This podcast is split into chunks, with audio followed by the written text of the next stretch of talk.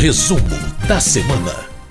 Bom, na volta do feriado de carnaval, os trabalhos aqui na Câmara dos Deputados foram bastante intensos, com a aprovação de diversas propostas em vários, várias áreas e também com a discussão de temas importantes. E quem vai trazer isso para a gente é a jornalista Ana Raquel Macedo, editora-chefe da Rádio Câmara. Oi, Ana, tudo bem? Tudo bom, Márcia Aquilissardi, como vai? Tudo, tudo certo. Uma semana bastante movimentada, né, Ana Raquel? A gente pode começar, por exemplo, com uh, o projeto que foi aprovado aqui, é, é, repassando recursos para a saúde e para a defesa civil, não? Isso. A gente teve aí algumas propostas aprovadas falando de recursos e recursos que são muito importantes para áreas sensíveis. Uma dessas propostas é a medida provisória 1188 de 2023, e essa medida provisória ela repassa 360 milhões de reais para que possa ser é, contido ali, ser, possam ser contidos os efeitos de enchentes e inundações no sul do país, especialmente no Rio Grande do Sul. Na verdade, quando o governo edita uma medida provisória, essa medida provisória ela já tem efeito imediato, ela já pode, inclusive, ter os recursos liberados, mas é necessário que o Congresso é, confirme é, o texto dessa medida provisória para que ela possa ali ter toda a sua regulamentação concluída, toda a sua votação concluída e confirmação concluída. Então, essa medida provisória, que ainda depende da avaliação dos senadores, como eu disse, ela é, tem ali, é, destina, são ela abre um crédito extraordinário de 360 milhões de reais. A maior parte desse dinheiro para ações de defesa civil, mas também uma parte pode ser né, utilizada e foi destinada à compra de alimentos da agricultura familiar para ser alimentos para serem distribuídos a vítimas dessas enchentes, dessas inundações, também para questões de assistência social aos desabrigados, também para é, na manutenção, emprego de veículos das Forças Armadas, na, na, na, no apoio a essas famílias atingidas. A maior parte dos recursos, como eu disse, são para as enchentes, para as inundações ali no Rio Grande do Sul, mas também há previsão ali de recursos e de, houve destinação de recursos também para Santa Catarina e para o Paraná. Ainda falando de recursos, um projeto também aprovado pelos deputados nessa semana ele prevê o seguinte, Márcio, que aqueles recursos que originalmente tinham sido uh, transferidos aos estados e aos municípios para a contenção da pandemia da Covid-19, se eventualmente eles não tiverem sido usados para esse fim, que eles possam ser usados pelos gestores locais de saúde até o fim desse ano para outras áreas, dentro ainda dessa questão da saúde, mas para outros fins. E nessa discussão desse projeto no plenário, nessa semana, os deputados lembraram, por exemplo, que a gente vive uma epidemia de dengue no país, vários estados com um índice altíssimo de casos, inclusive aqui no Distrito Federal, de onde a gente fala, e com isso, com essa mudança, nessa possibilidade de que os gestores locais possam utilizar aqueles recursos originalmente previstos para epidemia, para a pandemia da Covid-19, para outros fins de saúde, essas ações elas podem ser cobertas. E não só isso, essa proposta, além dessa questão de uma flexibilização do uso desses recursos lá que originalmente eram para a pandemia da Covid-19, também fala de uma possibilidade de mudança no uso originalmente previsto de recursos do Fundo Nacional de Saúde. O, né, o gestor, né, os gestores federais, o governo federal repassa recursos para os fundos locais de saúde. É, são feitos ali acordos que você tem que cumprir determinadas metas, determinadas ações de saúde. Mas essa proposta permite que, se eventualmente houve uma mudança de cenário e há ali a necessidade do gestor local aplicar esses recursos em outras áreas da saúde, esses recursos dos fundos locais de saúde em outras áreas, essa proposta permite isso também. Márcio, é um projeto que foi muito debatido em plenário nesse sentido, dessa necessidade de flexibilização do uso dos recursos nessa área de saúde, para o gestor local poder aplicar onde está precisando aí nesse momento, e é uma proposta que também ainda precisa passar pelo Senado. E outro projeto, também ainda nessa área de saúde, Márcio, que também ainda precisa da avaliação dos senadores e foi votado por unanimidade também muito comentado no plenário, e é um que é, realmente é sempre uma dúvida, que é a lista que está prevista, a lista de fila, né, aquela fila para atendimento no SUS para é, cirurgias e também alguns procedimentos de saúde. A gente sabe que o Sistema Único de Saúde é, tem ali gargalos em algumas áreas de cirurgia, que às vezes as pessoas esperam meses, às vezes anos para serem atendidos, e essa proposta ela vem no sentido de dar mais transparência a essas filas, que possa ser publicada então na internet essa lista com como é que está essa fila, com o número de pessoas que tem nessa fila, como é que está a média de tempo de espera para ser atendido para fazer uma cirurgia, para poder ser atendido num procedimento. Por questões de sigilo de dados, Márcio, apesar dessa publicação ser ali na internet, ela não vai ter o nome da pessoa, mas uhum. aquele paciente que quer saber o seu local na fila, ele vai ter direito a saber em que posição que ele está na fila. Então, esses dados, eles não vão ser públicos no nome ali das pessoas, mas eles vão ficar acessíveis aos gestores profissionais de saúde e aos próprios pacientes.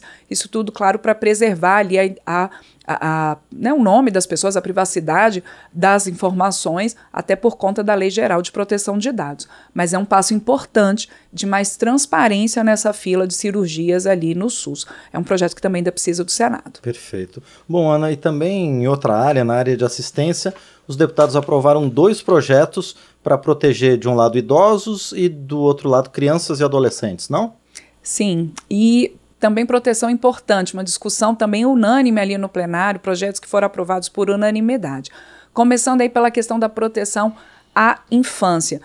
Uma medida que, em princípio, é, até foi falado em plenário, talvez assim as pessoas achassem que isso já ocorresse, mas não ocorre, que é você exigir uma, certidão negativa de antecedentes criminais para aquelas pessoas que vão trabalhar diretamente com crianças, seja em creches, escolas infantis, uh, até babás, atendimento ali em geral ali diretamente com crianças.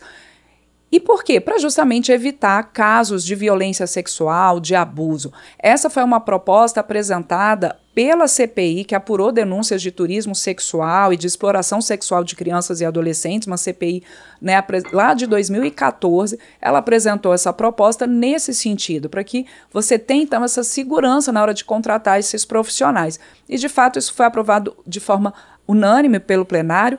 A relatora dessa proposta, a deputada Laura Carneiro, uh, do PSD do Rio de Janeiro, falou que, eventualmente, agora que ela vai ao Senado, a, proposta ela pode sofrer modificações, porque uma questão apenas que foi levantada em plenário pela bancada do PSOL, Márcio, foi no sentido de que você possa, ali nessa discussão no Senado, avançar eh, no sentido de quais crimes que estariam uh, uh, né, previstos ali, você delimitar que crimes que teriam que ter essa certidão negativa no caso dessa pessoa. Porque uma questão que foi colocada é que sim, é importantíssimo você saber quem está trabalhando nesses locais e ter essa certidão negativa em relação a antecedentes criminais, mas que na avaliação da bancada do PSOL, talvez alguns crimes de menor potencial ofensivo, né, que não sejam crimes à vida, que não sejam crimes de abuso sexual, crimes ali mais graves no atendimento a essas, né, que poderiam comprometer o atendimento a essas crianças e adolescentes, mas que crimes de menor potencial ofensivo não sejam impeditivos para que essas pessoas uh,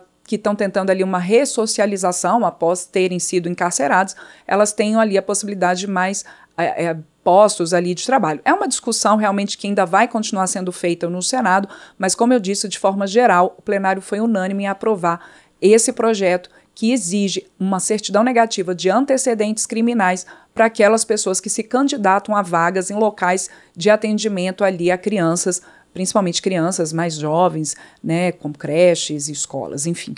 No, na questão dos idosos, de proteção aos idosos, foi um projeto aprovado que regulamenta a, em lei as instituições de longa permanência de idosos, que são as casas de repouso, os é, uh, os asilos, né? Mas uh, hoje em dia a gente fala mais em ILPI, Instituição de Longa Permanência de Idoso. Essa regulamentação ela prevê ali uma série de questões, por exemplo, pra, de forma geral, para que esses idosos atendidos nesses locais eles tenham um local com acessibilidade, que tenha uma boa estrutura física, que tenha uma boa alimentação, que haja ali câmeras de vigilância, que você tenha uma estrutura de fato que permita a esse idoso estar bem nesse local né, de, de abrigo, nessa casa de repouso, nesse asilo.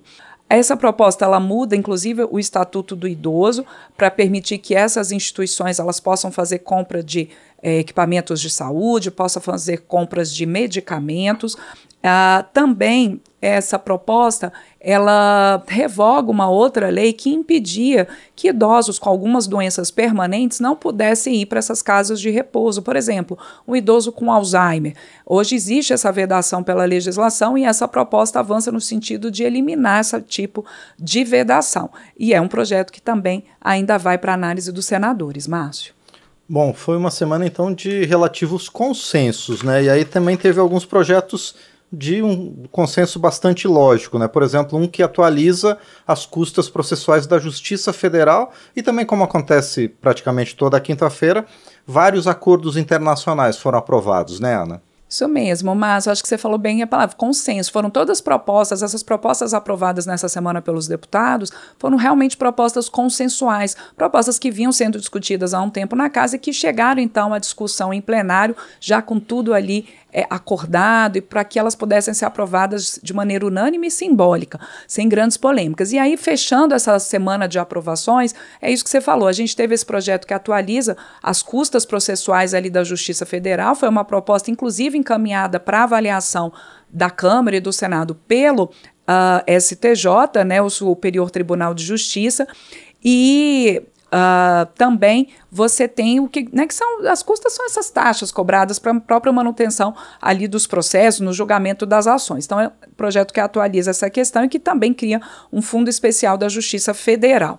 E no, entre os acordos aprovados, foram quatro acordos internacionais aprovados, um deles permite que o Brasil reconheça a autoridade que gere o Comitê Intergovernamental da Hidrovia Paraguai-Paraná. É um comitê que tem sede em Buenos Aires, na Argentina, e ele faz parte de um outro acordo, o acordo uh, de Santa Cruz de la Sierra, que permite justamente a navegação ali entre os rios Paraguai e Paraná, né, justamente ali naquela fronteira. Você tem não só o Brasil e a Argentina fazendo parte desse acordo, mas também Bolívia, Paraguai e Uruguai. Outros acordos aprovados, outro é, um deles permite um, um, acordo entre o Brasil e a República Tcheca sobre questões de previdência social, para permitir que cidadãos desses dois países trabalhando seja um ou em outro país, que eles possam ter o atendimento pela Previdência Social. É, o outro acordo é entre Brasil e Equador para ter mais previsibilidade e segurança jurídica na atuação de empresas e também investidores entre esses dois países. E, por fim, um acordo entre o Brasil e a Ruanda e Ruanda para serviços aéreos, para é um acordo comum esse de serviços aéreos, é justamente para você facilitar o trânsito de aeronaves comerciais entre esses países que têm esses acordos de serviços aéreos. É a política de céus abertos que se chama. Então, esse foi aprovado entre o Brasil e Ruanda. Todas essas propostas também ainda vão ali para análise dos senadores, justamente nesse nosso processo legislativo que permite ali que tanto Câmara quanto Senado se pronunciem sobre as propostas. Bom, Ana, a gente tem um tempinho ainda, além dessas votações, também aconteceu uma coisa bastante importante aqui na Câmara, que foi praticamente a retomada dos trabalhos da bancada feminina, que definiu as prioridades agora para 2024. Quais vão ser essas prioridades, Ana? Então, a bancada feminina, ela tem uma estrutura aqui na casa reconhecida, inclusive com assento nas reuniões de líderes é, com o presidente da Câmara para definir as pautas de prioridade, as pautas de votação que vão ali é, as pautas que vão para o plenário da Câmara. E aí a bancada feminina fez exatamente, Márcio, isso. Aquela quase como uma reunião inaugural do ano, aquela que você aponta quais as prioridades, quais vão ser os projetos. Então, foi uma reunião tanto de balanço, para dizer de propostas aprovadas em 2023 e que já se tornaram leis e mudando aí a vida principalmente das mulheres, dando mais segurança a essas mulheres, como por exemplo no mercado de trabalho, e as prioridades. E a prioridade desse ano, eu diria, Márcio, muito relacionada à eleição municipal. A gente tem eleição municipal no segundo semestre e a bancada feminina na Câmara, com seus diversos órgãos, como a Procuradoria da Mulher, como o Observatório da Mulher na Política, ela trata muito dessa segurança para as mulheres no meio político, e a gente sabe que o país, né, que o Brasil ainda é um país com muita violência política, e isso se é, é, se intensifica, infelizmente, durante o processo, durante processos eleitorais. Então, a bancada feminina na Câmara, bancada feminina no Congresso, muito atenta ao combate à violência política, especialmente nesse ano de eleições municipais, e também, ainda falando de eleições, para permitir que mais mulheres possam ser eleitas, seja para as câmaras de vereadores, as câmaras municipais, seja para prefeituras, realmente ampliando essa participação feminina na política. E outra prioridade, aí sim, falando mais de votação, Da bancada feminina nesse ano é para a regulamentação da licença paternidade. O Supremo Tribunal Federal, no fim do ano passado, reconheceu que existe uma omissão na legislação, uma omissão do Congresso em regulamentar esse ponto.